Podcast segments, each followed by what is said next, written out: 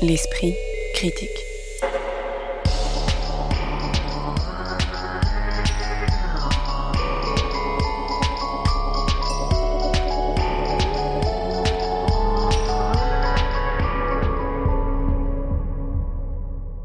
Mediapart. Peut-on semer des tableaux comme on sème des graines pour faire pousser une forêt? Peut-on photographier des personnes discriminées et marginalisées en empruntant une esthétique mainstream? Et pourquoi les écoles d'art sont-elles aujourd'hui au bord de la rupture? Voici quelques-unes des questions que l'on se posera dans l'esprit critique de ce jour, consacré à l'exposition de l'artiste Fabrice Hibert La Vallée présentée à la Fondation Cartier, de la rétrospective du travail de Zanele Mouoli qui a récemment ouvert à la Maison européenne de la photographie et du malaise des 45 écoles d'art que compte le territoire français Autour des micros aujourd'hui pour parler de tout cela, Magali Le Sauvage, rédactrice en chef adjointe du quotidien de l'art, Lynn Ajan, chargée de recherche au musée d'art contemporain du Luxembourg, et Victoria Lebolog Salama, critique d'art et rédactrice en chef du podcast Chef-d'œuvre en réserve. Bonjour à toutes les trois. Bonjour. Bonjour. Fabrice Hibert, La Vallée est le titre de l'exposition présentée par la Fondation Cartier à Paris depuis le 8 décembre dernier jusqu'à fin avril prochain. Elle réunit une soixantaine de toiles, dont près de 15 œuvres produites spécifiquement pour ce moment. La Vallée n'est pas seulement le titre de cette exposition, mais celui d'un lieu, une forêt que Fabrice Hibert, qui se présente comme artiste semeur, fait pousser en Vendée depuis les années 90 et où il a planté 300 000 graines d'arbres de centaines d'essences différentes, nous dit-on. L'espace de la Fondation Cartier ici divisé en plusieurs salles de classe avec un mobilier permettant aux spectateurs de s'asseoir sur des chaises ou des bancs d'école pour regarder les tableaux, censés nous plonger dans les méandres d'une pensée orientée vers les plantes, la nature, mais aussi l'astrophysique, les neurosciences, le commerce, voire la sexualité. Alors peut-être avant qu'on entre dans les euh, tableaux de Fabrice Hibert, euh, Victoria Le Bolloc-Salama, qu'avez-vous pensé de cette scénographie très particulière euh, qui joue sur les souvenirs d'école jusque dans les porte-manteaux où on peut accrocher ses vêtements à l'entrée? Eh ben, on peut dire déjà quelque chose, c'est que la scénographie est tout à fait euh, étonnante, puisqu'en effet, il y a eu à peu près une vingtaine de salles euh, d'exposition qui sont en réalité des salles de classe, où il y a des pupitres et des chaises euh, disposées qui, font face aux tableaux. Et les tableaux de Fabrice Hibert sont vus ici comme un peu les tableaux noirs que les élèves peuvent regarder pour apprendre des choses. Il faut savoir que l'exposition, elle commence justement avec un tableau noir qui fait en fait mention de toutes les heures où les médiateurs peuvent justement apporter des, précisions sur les toiles et l'exposition, et une vidéo en verticale de Fabrice Hibert qui explique le concept de cette scénographie qui peut dérouter. On peut dire que elle est assez déroutante en effet puisque euh, on passe d'une salle à l'autre avec euh, des tableaux euh, disposés sans véritable thème ou sans chronologie. vraiment, on va de salle en salle et il y a une, scénographie assez ludique. Mais le côté ludique, en fait, c'est face un petit peu face justement à la masse d'informations qu'il y a aux alentours de ces tableaux, puisque euh, pour euh, le dire, donc il y a le dispositif de médiation euh, avec des médiateurs qui sont là pour faire cours finalement. il y a la vidéo de Fabrice Hibert où il explique son propos de l'exposition. Il y a des catalogues d'expo qui sont déposés sur toutes les tables et qui font face aussi aux toiles dans une salle. Il y a des vidéos documentaires et surtout il y a des vidéos d'explication par l'artiste lui-même à côté de chaque toile. Ah, des vidéos, il faut, il y a un QR code qui permet euh, de voir l'explication de chaque tableau. Et alors ça, c'est hyper déroutant parce que finalement, on n'a même pas l'occasion de se poser la question de savoir ce qu'on regarde, si on apprécie, ce qu'on ressent, etc. Puisque à peine face au tableau, on scanne le QR code et là, on voit l'artiste lui-même parler des tableaux devant ses propres tableaux, donner ses explications qui sont assez insuffisantes à mon sens puisqu'elles sont de l'ordre plus de la description. Donc, la scénographie de l'exposition est assez, euh, assez créative, mais je dirais qu'on n'est pas dans une médiation à double sens, puisque finalement, le, propos ne va que dans le sens du spectateur et le spectateur n'a pas le temps de la réflexion. Magali Le Sauvage là-dessus, Fabrice Hibert assume de dire que c'est une exposition école. Est-ce que ce, effectivement tout ce dispositif qui encadre, alors il y a des podcasts, toutes les bibliothèques ont été euh, invitées à venir parler des plantes, est-ce que ça fait en fait une exposition scolaire? Bah, Moi justement, j'ai pas du tout trouvé ça ludique, j'ai trouvé ça extrêmement contraignant. Euh, déjà, les espaces sont, euh, voilà, on est, on est enfermé en fait de classe en classe qui sont un peu comme des cellules. Enfin, moi, j'ai trouvé ça un peu. Est-ce que c'est le rapport à l'école différent Non, je pense pas. mais alors moi, pour, pour, fréquenter régulièrement une école pour des raisons personnelles, je vois que les écoles aujourd'hui sont plus celles des années 50 et que moi, je trouve que l'école qu'on voit là, c'est plutôt une école que peut-être Fabrice Hibert ou même nous, d'ailleurs, notre génération a connue il y a une vingtaine ou une quarantaine d'années. mais les écoles aujourd'hui, peut-être pas toutes, mais en tout cas, il y a des efforts sur une pédagogie circulaire, par exemple, où les élèves sont pas forcément tous assis face au professeur, face à, la maîtresse ou au maître euh, devant. Ils peuvent aussi être assis parfois les uns en face des autres. Ils, changent de place aussi dans les écoles. Ça, c'est quelque mm. chose qui, qui n'existait pas à mon, de mon temps, si je puis dire. attention, parce que je parlais de, de scénographie qui se veut ludique. Moi, je, à voir si ça se confirme. Voilà, à voir si ça se confirme. Je suis plutôt d'accord avec toi, mais parce qu'il y a des trous dans les murs qui font euh, des formes. Oui, mais on peut pas vraiment passer dans les trous. Alors, on peut pas vraiment passer dans les trous, et il y a des couleurs, euh, voilà, des couleurs primaires. Euh, ça fait référence à quelque chose du, de l'ordre du jeu, oui, euh, exactement. Ça fait référence, mais d'un point de vue illustratif, c'est-à-dire ça rappelle, vous savez, ces jeux de, de construction où on doit mettre euh, un triangle dans un, triangle, un carré dans un carré. Euh. Mais en fait, finalement, personne ne passe par ces trous. éventuellement, peut-être que quand les enfants sont invités, ça arrive, certainement d'ailleurs, parce qu'on s'attend à ce que ça arrive. Mais justement, moi, je trouve qu'il y a une frontalité qui est assez gênante, c'est-à-dire que en fait, comme le disait Victoria, on voit Fabrice Hibert à de très multiples reprises expliquer ses tableaux. Il y a un côté très euh, professoral, il y a un côté très, euh, comment dire, euh, simpliste aussi. C'est-à-dire qu'en fait, on, c'est vraiment du haut vers le bas, ce discours. Et de ce point de vue-là, j'étais assez étonnée parce que pour moi, Fabrice Hibert, c'est quelqu'un, justement, on en parlera après, de ses POF notamment, qui est quand même des choses très originales qu'il a faites dans les années 90. Et on en voit quelques-uns dans l'exposition. Mais quand on voit justement que dans l'art d'aujourd'hui, comme on a vu à la documenta de Cassel, il y a aujourd'hui la pédagogie est très importante dans les expressions des artistes et que le savoir circulaire justement est quelque chose de très important. Bon, là, ça paraît quand même très daté de ce point de vue. Lina Jeanne. Oui, totalement. En fait, on a l'impression que dès l'entrée de l'exposition, Fabrice Hibert parle de transmission, mais en fait, il y a absolument pas de transmission, je trouve, dans cette exposition. Déjà, en fait, même ces toiles en elles-mêmes. Euh, donc, Victoria a rappelé qu'il y avait la référence au tableau d'école, mais en fait, c'est des peintures réalisées avec euh, différentes techniques, de l'aquarelle, du pastel. Elles sont très colorées et ont vraiment des compositions très schématiques avec énormément de flèches et énormément euh, d'écriture et d'inscriptions. Et en fait, juste en termes de, de contenu visuel, c'est extrêmement dense. Donc, déjà, essayer d'en faire oui, et sens. Il faut voir que c'est vraiment des grandes toiles avec plein de motifs, des motifs qui ont l'air euh, très aboutis, d'autres qui ont l'air que esquissés, des effectivement beaucoup de textes écrits.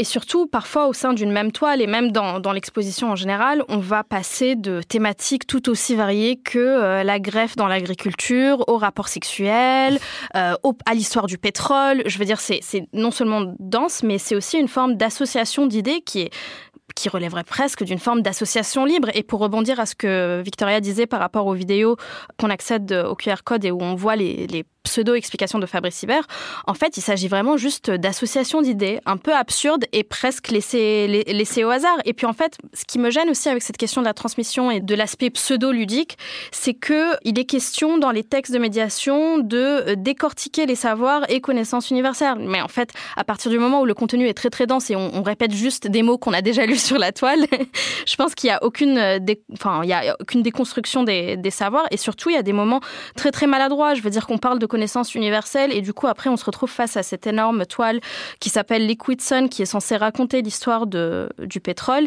Et donc, de facto, on a des inscriptions en arabe, enfin aussi à l'utilisation des langues dans ces tableaux qui, pour moi, est tout à fait obscur, en fait. Je, ne comprends pas comment ça se justifie.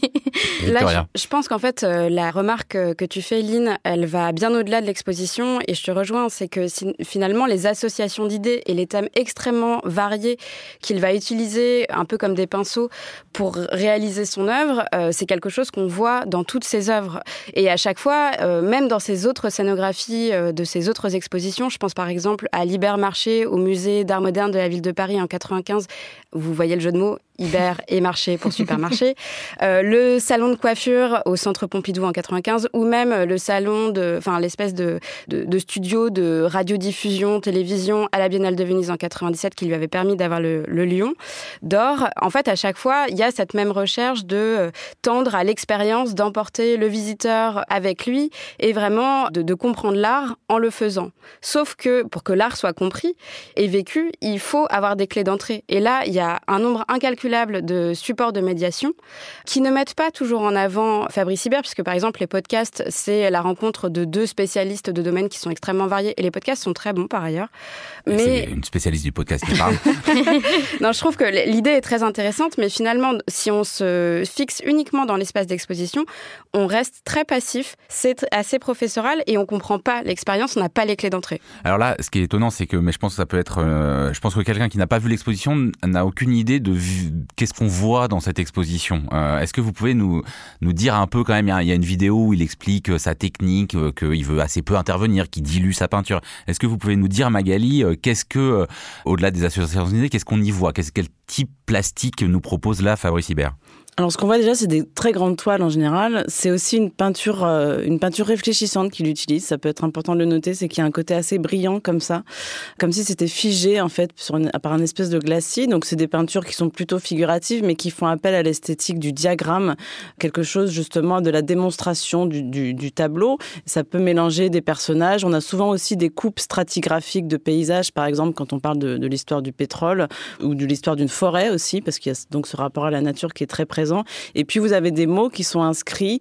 On le voit dans une vidéo, on voit bien en fait, il est en train de parler. Et puis en fait euh, euh, les mots qu'il est en train de dire, il dit euh, ceci crée cela. Et puis en fait c'est comme une glossolalie en fait où il écrit les mots les uns après les autres avec des flèches, mais nous n'étant pas dans l'esprit de, l'artiste, quand on ne voit que le résultat sur la toile, on n'a pas forcément tous les passages qu'il y a eu d'un concept à l'autre. Ce que je trouve moi assez intéressant d'ailleurs, parce que en fait, ça, moi ça m'a fait aussi un peu penser à la peinture surréaliste où vous pouvez avoir parfois des associations d'idées comme ça qui paraissent aux spectateurs complètement euh, incongrues, mais qui relèvent d'une certaine poésie. Et là où je trouve que justement lui n'arrive pas vraiment à ça, à mon sens, c'est que en fait euh, il, cherche un peu la beauté de l'absurde, mais il reste toujours à l'extérieur parce qu'il y a un espèce de sérieux et surtout un, premier degré. C'est-à-dire que je trouve que ça manque beaucoup d'humour, contrairement peut-être justement à des grands artistes euh, comme Francis Picabia, par exemple, qui pouvaient faire comme ça des diagrammes, des espèces de schémas scientifiques avec des mots où il n'y a, pas de sens. Vraiment, chacun peut y projeter un sens. Là, en fait, on ne peut pas, nous, en tant que spectateurs, spectatrices, y projeter notre propre sens.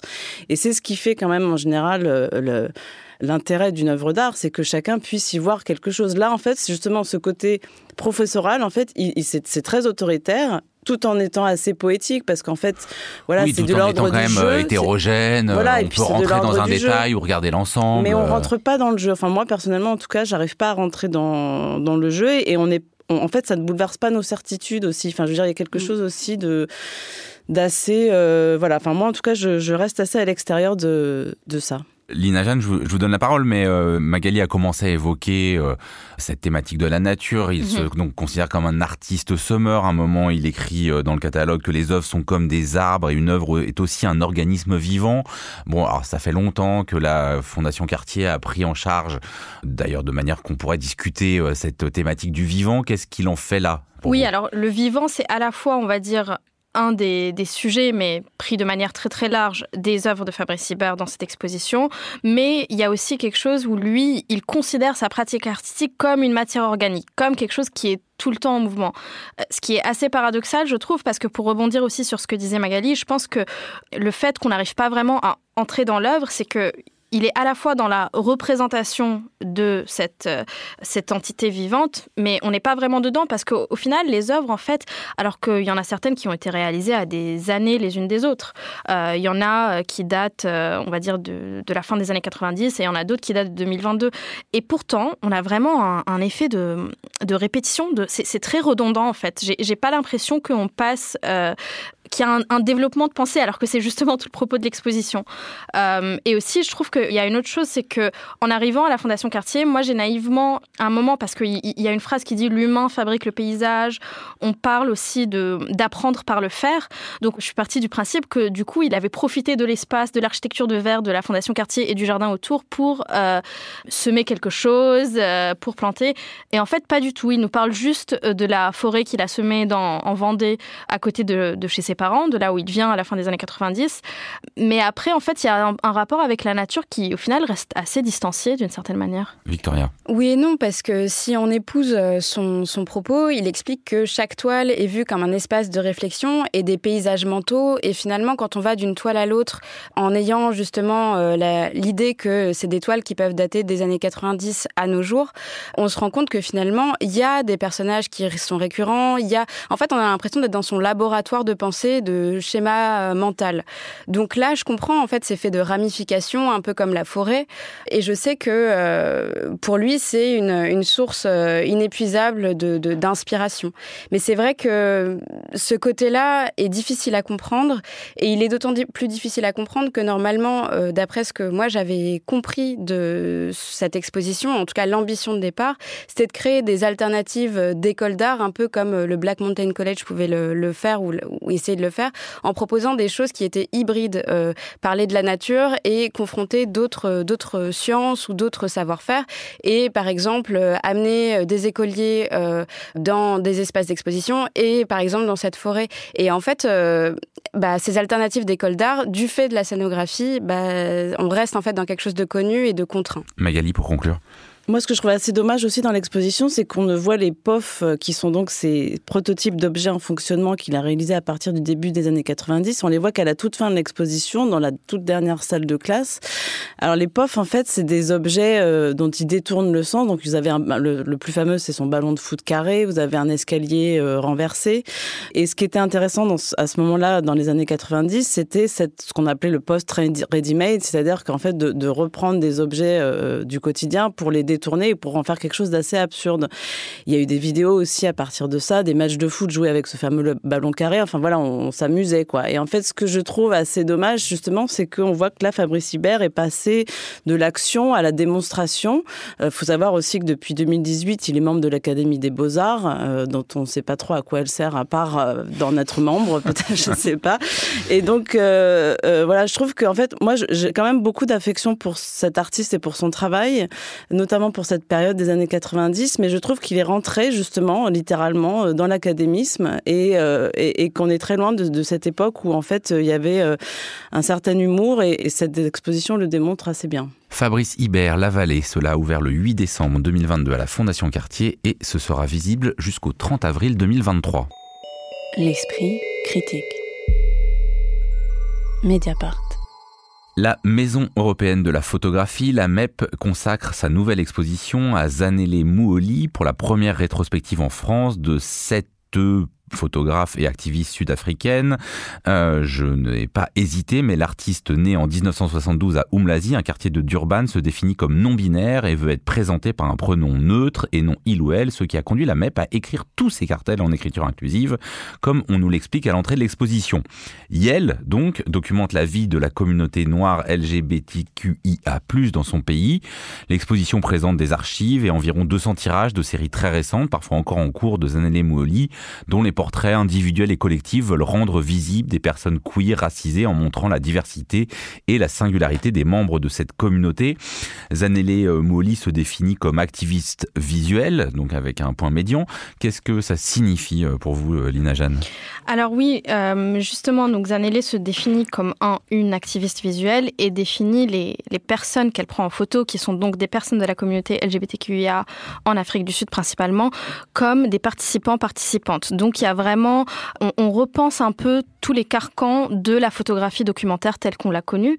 Donc c'est-à-dire qu'il y a vraiment une dimension assez collaborative ou un peu collective dans son dans son travail et aussi une dimension engagée et engagée à la fois d'un point de vue politique puisqu'elle elle parle d'une situation très très précise. C'est une œuvre qui est vraiment marquée par son ancrage territorial dans l'Afrique du Sud avec tout ce que ce pays a d'histoire violente euh, par rapport à l'apartheid, mais aussi par rapport à des, des formes de, de paradoxes dans cette société qui euh, accepte, et une des premières euh, dans le monde à, à interdire toutes les discriminations fondées sur l'orientation sexuelle, mais qui reste extrêmement violente envers les personnes noires LGBTQIA.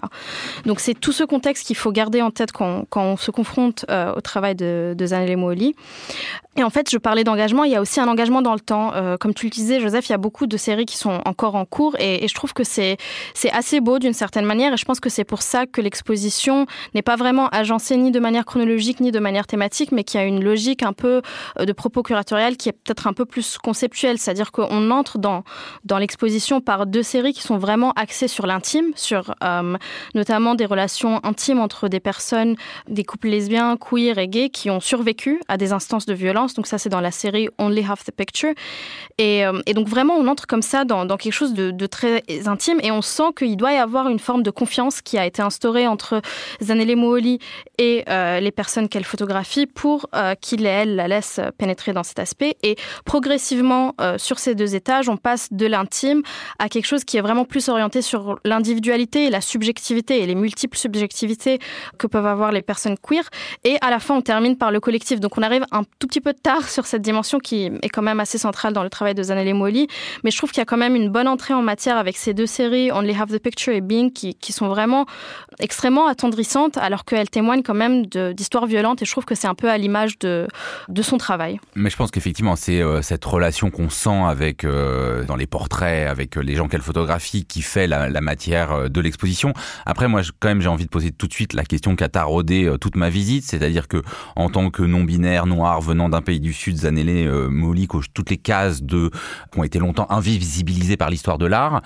Et je me suis demandé, est-ce qu'elle queerise vraiment l'art photographique Ou au contraire, parce que des fois, il y a des portraits qu'on pourrait être euh, pris dans Vogue, euh, du noir et blanc, avec euh, les corps noirs luisants très beaux. Enfin, il y a vraiment, il y a une, toute une série qui s'appelle Les beautés courageuses, où c'est un concours de beauté LGBTQIA qu'on verrait. Alors, est-ce qu'on peut dire qu'au fond, elle se réapproprie la photographie institutionnelle, ou est-ce qu'elle, avec des fois un décalage entre son objet et la manière de photographier, eh ben, elle manque justement ce qu'on pourrait attendre au fond de, de traitement d'un tel sujet bah, Moi, je suis pas tout à fait d'accord. Je pense qu'en fait, la question, elle se pose pas comme ça. Elle essaye de créer des nouveaux référentiels, en fait, des référentiels dans l'histoire de la photo et dans l'histoire de l'art de ces personnes euh, issues de la communauté LGBTQIA+.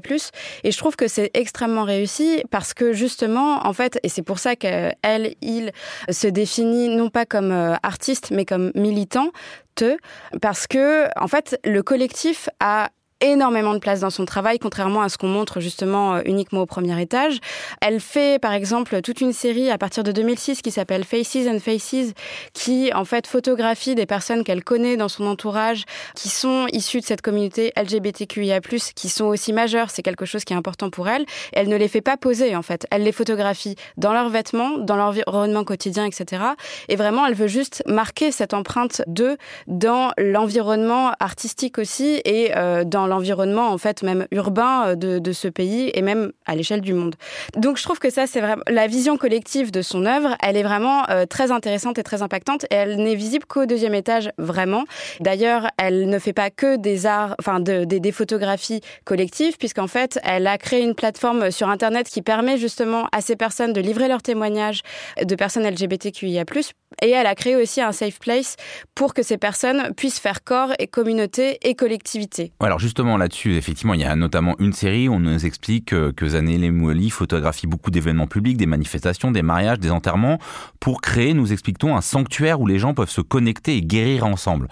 Est-ce que euh, c'est une une part du travail photographique essentiel. Et dans ce cas comment est-ce que des spectateurs qui n'ont pas euh, de motif à aller se guérir peuvent euh, recevoir ce genre de photographie euh, Magali Le Sauvage? Mais je crois que c'est important de souligner que Zanele Moeli se définit comme activiste visuel c'est-à-dire c'est assez intéressant comme conjonction voilà de, de, termes et que ces photographies que ce soit les photographies de rue qui elles produit dans l'espace public lors d'enterrement par exemple de personnes qui ont été assassinées de meurtres de haine parce qu'ils étaient euh, LGBT ou euh, lorsque Yel fait euh, des portraits de rue un peu comme Malik Sidibé ou Samuel Fosso qu'on avait vu aussi à la MEP il y a quelques mois. C'est vraiment une action sociale c'est vraiment une action d'activiste en fait. Et, je voudrais souligner parce que vous parliez de l'académisme de ces images mais je pense que c'est quelque chose d'assez important aussi. Donc par exemple dans cette ce contraste noir et blanc qu'elle accentue qui fait penser à la tradition de la photo comme Man par exemple quand il opposait un visage blanc de femme à un masque noir africain où à la fois la femme et l'objet étaient objectivés et du coup voilà rendu enfin complètement déshumanisé.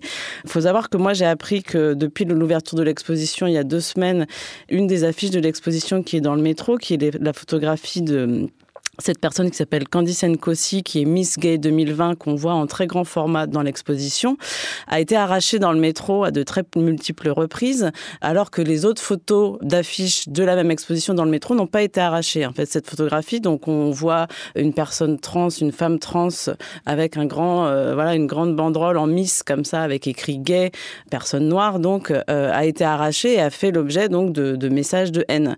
C'est une image qui est dans l'histoire, enfin dans, l'esthétique photographique, dans son esthétique est très classique, mais c'est une image, comme on le voit, qui est extrêmement, enfin qui provoque des réactions très fortes, et peut-être qu'elle en provoque encore plus parce que elle a justement cette esthétique classique, et que pour certaines personnes c'est insupportable de voir justement que l'image de la beauté, parce que cette image fait, partie de la de la série Brave Beauties, donc les beautés courageuses, c'est encore plus insupportable, je pense, pour certaines personnes de voir une image comme ça classique représenter ce qui pour eux, voilà suscite la haine. Donc je pense que c'est aussi important de voir que c'est pas, euh, elle, ne se, il ne se calque pas sur une esthétique euh, classique. C'est une réappropriation et c'est surtout affirmer que sa blackness, comme elle dit, négritude en français, ça, c'est un peu une autre consonance, mais voilà, sa blackness, justement, elle se la réapproprie, elle l'accentue en blanchissant ses yeux et ses lèvres et en noircissant sa peau, par exemple, dans ses autoportraits, et que justement, c'est euh, quelque chose d'extrêmement important dans son travail.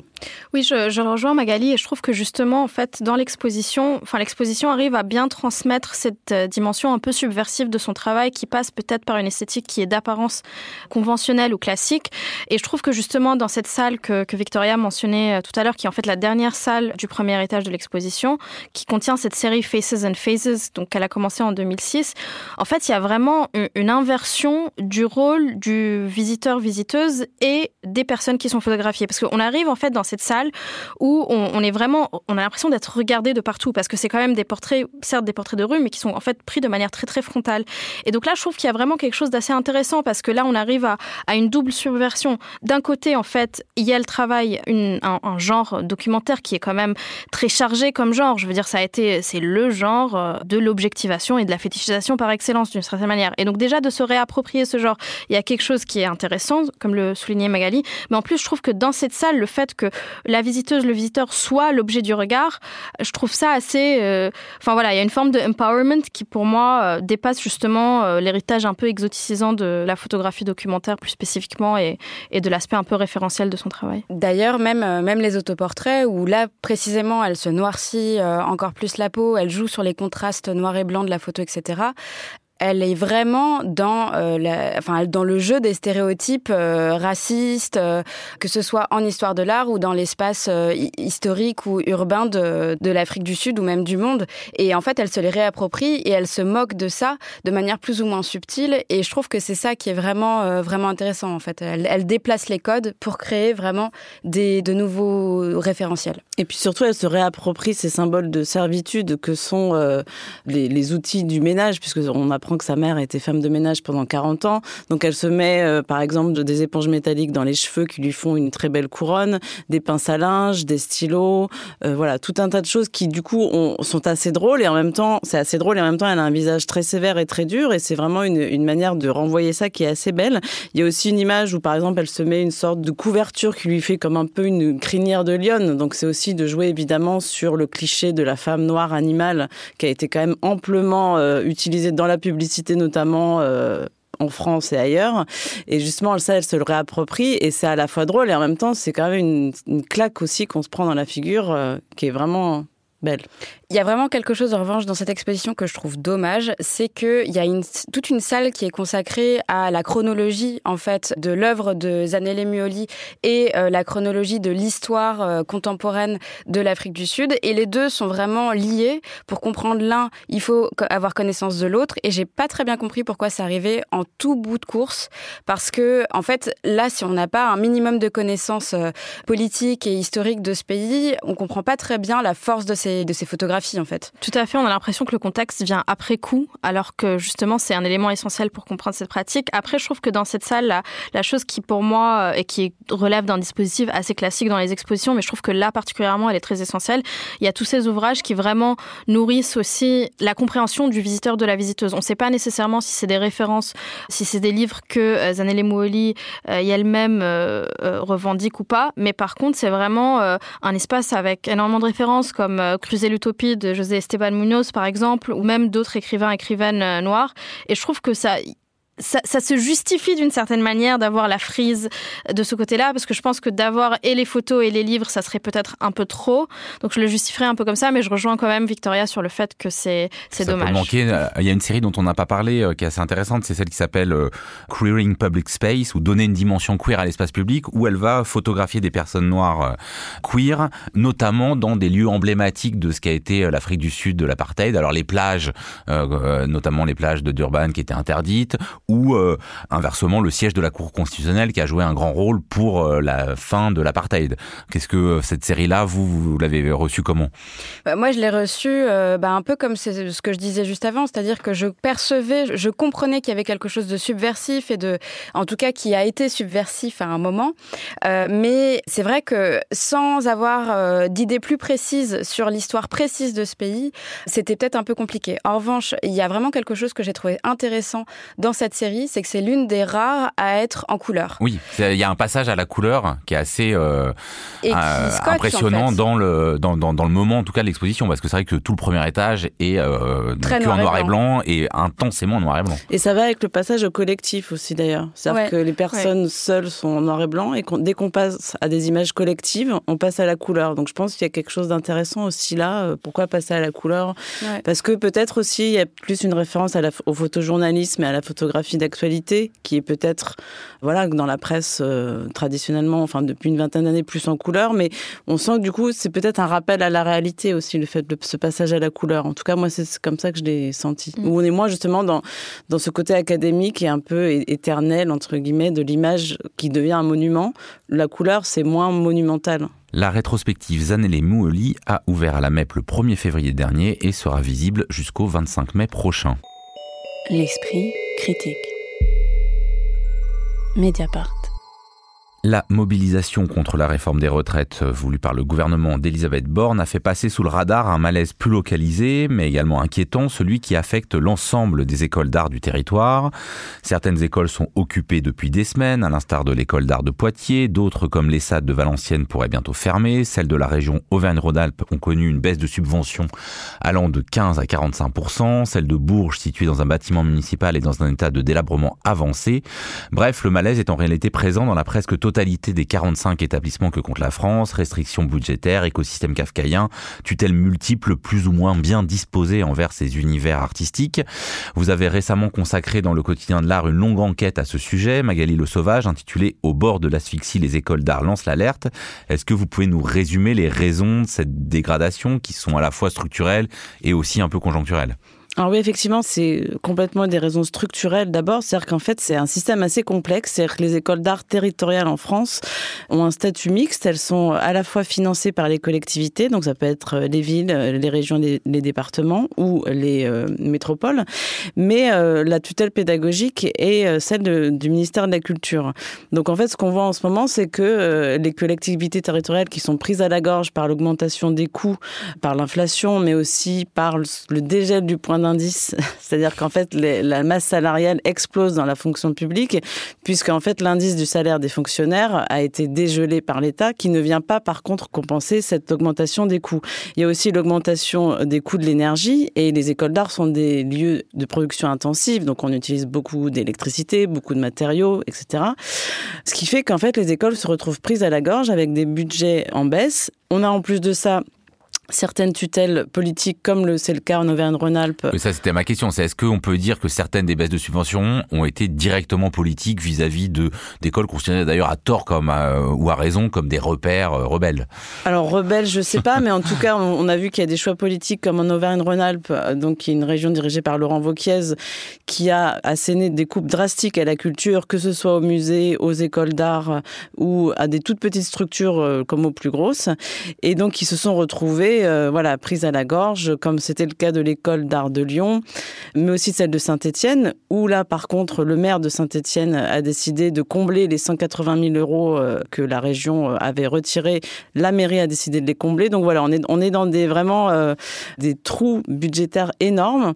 Et après, il y a aussi l'exemple de, de, Perpignan, là, qui a disparu. Qui a disparu et la mairie était d'extrême droite. Voilà. Donc ça, ça c'était en 2016. oui, il peut y avoir vraiment des, écoles d'art qui disparaissent. C'est pas, des écoles d'art qui disparaissent. Alors d'un point de vue politique, en fait, euh, là, c'était une mairie euh, Front National effectivement ou Rassemblement National, mais en fait, on voit que ce soit de droite ou de gauche, euh, il n'y a pas vraiment d'endroit où ça se passe plus ou moins bien. Voilà, le désistement, il est, il est assez général. Et donc à ces causes structurelles, donc s'ajoutent des causes conjoncturelles. En plus de ça, vous avez la concurrence des écoles privées aussi, des écoles privées d'art en France qui est de plus en plus importante. Et donc, ceux qui en ont les moyens partent euh, dans celle-ci. Il y a aussi eu un rapport de la Cour des comptes en 2021 qui préconisait la mutualisation des écoles. Comme c'est déjà le cas, par exemple, en Bretagne, euh, les écoles d'art de Bretagne sont sous une même structure. Et il y en a quatre et elles sont sous une même structure. Donc voilà, tout ça fait craindre beaucoup de choses aux étudiants comme aux professeurs. Il y a énormément de suppressions de postes. Rien qu'à Poitiers, donc il y a 15 suppressions de postes qui sont prévues d'ici trois ans. Donc ça veut dire que par exemple, vous avez l'école d'art d'Angoulême, il y aura plus de cours de sculpture parce qu'ils veulent mettre l'accent sur la bande dessinée puisque voilà, il y a le festival de bande dessinée.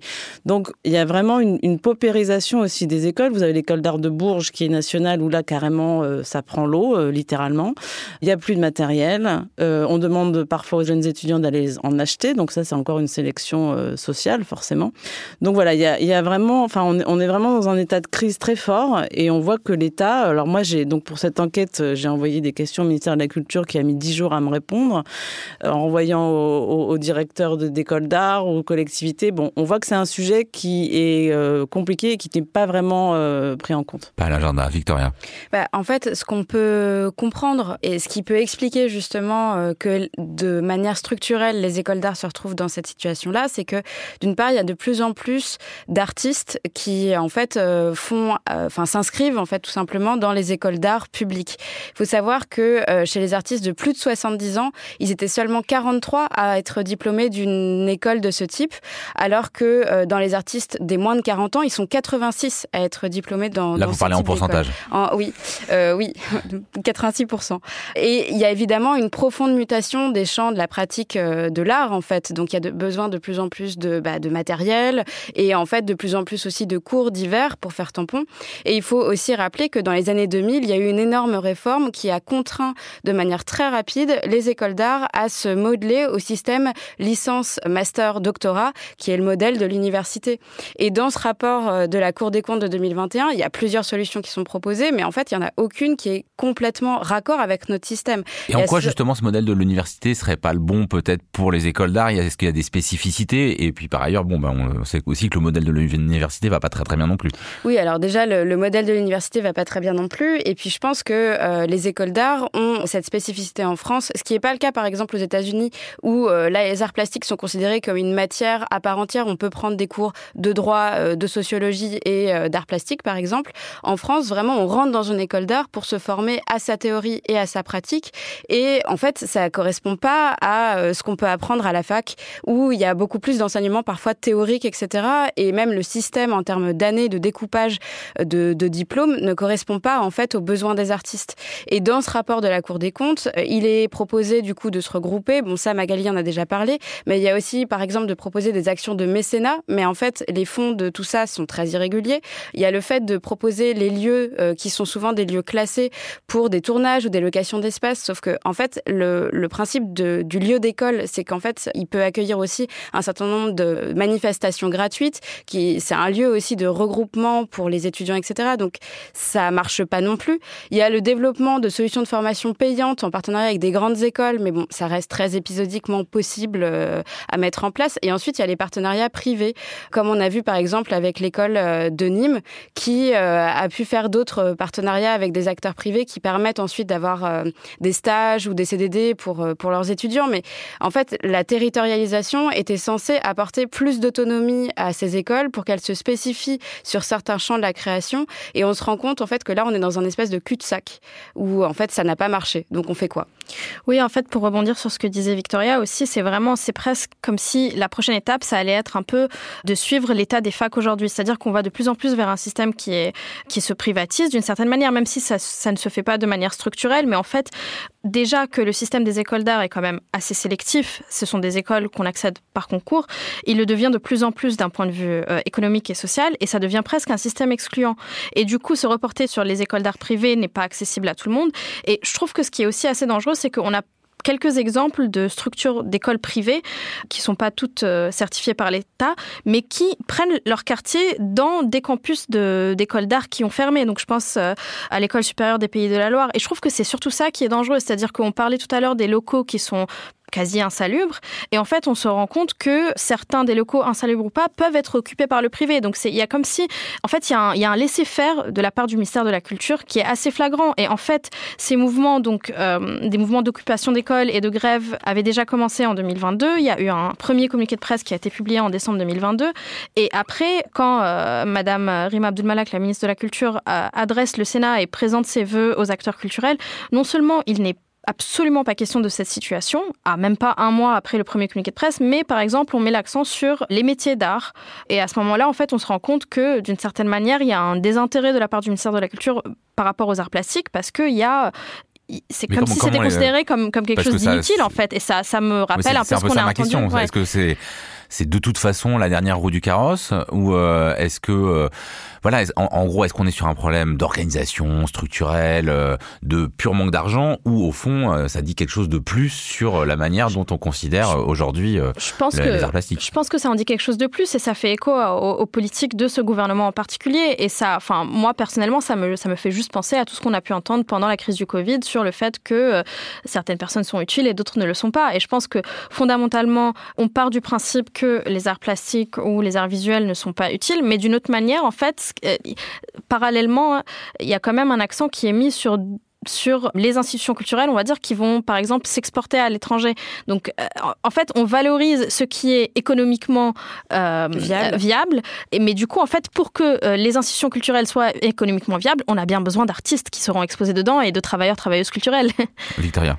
Oui, mais c'est complètement ça. Puis il faut rappeler quand même que, évidemment, qu'on n'a pas besoin de faire une école d'art pour devenir artiste. On peut tout à fait être autodidacte et c'est pas ça. La formation, ça constitue pas un billet d'entrée dans le monde de l'art, mais c'est quand même un, ça peut être un critère de légitimité. En fait, euh, quand on veut s'insérer, ça peut permettre, euh, à tort hein, sûrement, d'avoir des bourses, enfin en tout cas d'avoir une plus grande légitimité pour obtenir des bourses, des résidences, de même s'introduire au marché de l'art ou d'être, d'avoir des expositions en institution. Et le lieu de ces formations-là, c'est, euh, ça permet d'avoir évidemment le côté théorique et pratique qui est plus du tout à, enfin c'est pas le sujet, mais c'est aussi le lieu où en fait il y a de manière indirecte quelque chose qui permet une professionnalisation au contact des camarades, au contact des enseignants dans les travaux de groupe, les workshops, les rencontres avec des artistes. Et ces gens-là, il faut les faire venir et ça coûte de l'argent. Et du coup, ça veut dire que finalement, euh, en fait, les, les, écoles d'art entre elles sont déjà tellement classées et classantes que si on enlève cette possibilité d'avoir justement ce maillage indirect euh, social et professionnalisant et pré-professionnalisant, en fait, euh, bah, c'est ce que tu dis, Lynn, c'est que ça vide un peu le... Le rayonnement De, de, la culture française à l'international. Et, et, cette idée, bon, qu'on voit circuler euh, du fait euh, de euh, cet état global assez inquiétant que vous nous décrivez toutes, cette idée quand même qu'il faudrait peut-être mutualiser, voire fusionner des écoles. Magali Le Sauvage, quand vous avez fait votre enquête, c'est pris comment? Est-ce que c'est vraiment une absurdité ou est-ce qu'on bon, on pourrait se dire aussi que peut-être aujourd'hui le maillage territorial n'est plus le bon? Bah, je crois qu'en fait, il y a 45 écoles territoriales. Ça me semble pas un chiffre énorme sur 36 000 communes de France. Et en fait, le maillage territorial, il est extrêmement important. C'est la même chose pour les centres d'art, pour les FRAC. Euh, c'est-à-dire qu'en fait, euh, quand vous êtes à Valenciennes, donc cette école qui euh, est en grave danger de fermeture, que vous êtes jeune étudiant, qu'en général vous vivez en dessous du seuil de pauvreté, c'est beaucoup plus compliqué si on ferme votre école d'aller vous installer à Lille ou à Paris. Donc, faut, faut aussi voir qu'une école d'art, c'est pas juste un espèce de pôle d'excellence qui doit être là pour, euh, pour mettre en valeur une politique. C'est-à-dire que ce sont aussi des lieux d'intense réflexion, d'intense débat sur euh, notamment les sujets qui intéressent la jeune génération, euh, féministe, décoloniaux, etc. Et qu'en fait, il faut aussi porter ces sujets de réflexion sur tout le territoire, que ce ne sont pas que des lieux de production, ce sont des lieux de pensée aussi très, très importants, qu'une école d'art, c'est pas seulement un endroit, c'est aussi, ça doit être un endroit où on, on se professionnalise, ça devrait l'être même peut-être plus, il faudrait que les artistes soient plus armés, notamment euh, sur le droit du travail, euh, sur les contrats, euh, sur tout ce, genre de choses très précises. Mais c'est aussi des lieux où ils s'arment d'un point de vue conceptuel, d'un point de vue théorique. Et ça, je pense que ce maillage territorial, il est très important. Je voulais aussi souligner que moi, ce qui me frappe, c'est qu'en fait, le, ministère de la Culture et, les politiques en général mettent beaucoup l'accent sur la jeunesse, mettent beaucoup l'accent. Alors aujourd'hui, ça commence un petit peu à s'estomper, c'est-à-dire que les prix, par exemple, sont ouverts de plus en plus. Enfin, on abolit de plus en plus les limites d'âge des prix, comme le prix Marcel Duchamp, par exemple. Mais il y a quand même un certain jeunisme euh, dans l'art qui est toujours très présent, dans tous les domaines d'ailleurs, hein, on le voit.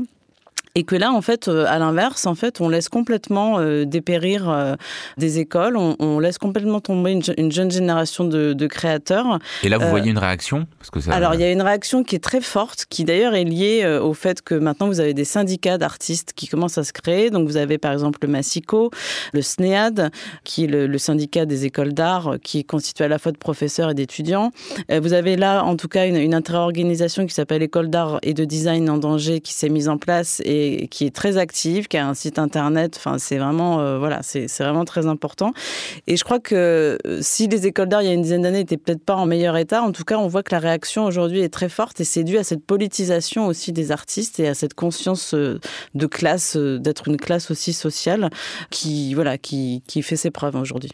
Merci beaucoup à toutes les trois. On se retrouve la semaine prochaine pour une émission cinéma. L'Esprit critique est un podcast proposé par Joseph Confavreux pour Mediapart, enregistré dans les studios de Gong aujourd'hui par Karen Beun et réalisé par Samuel Hirsch.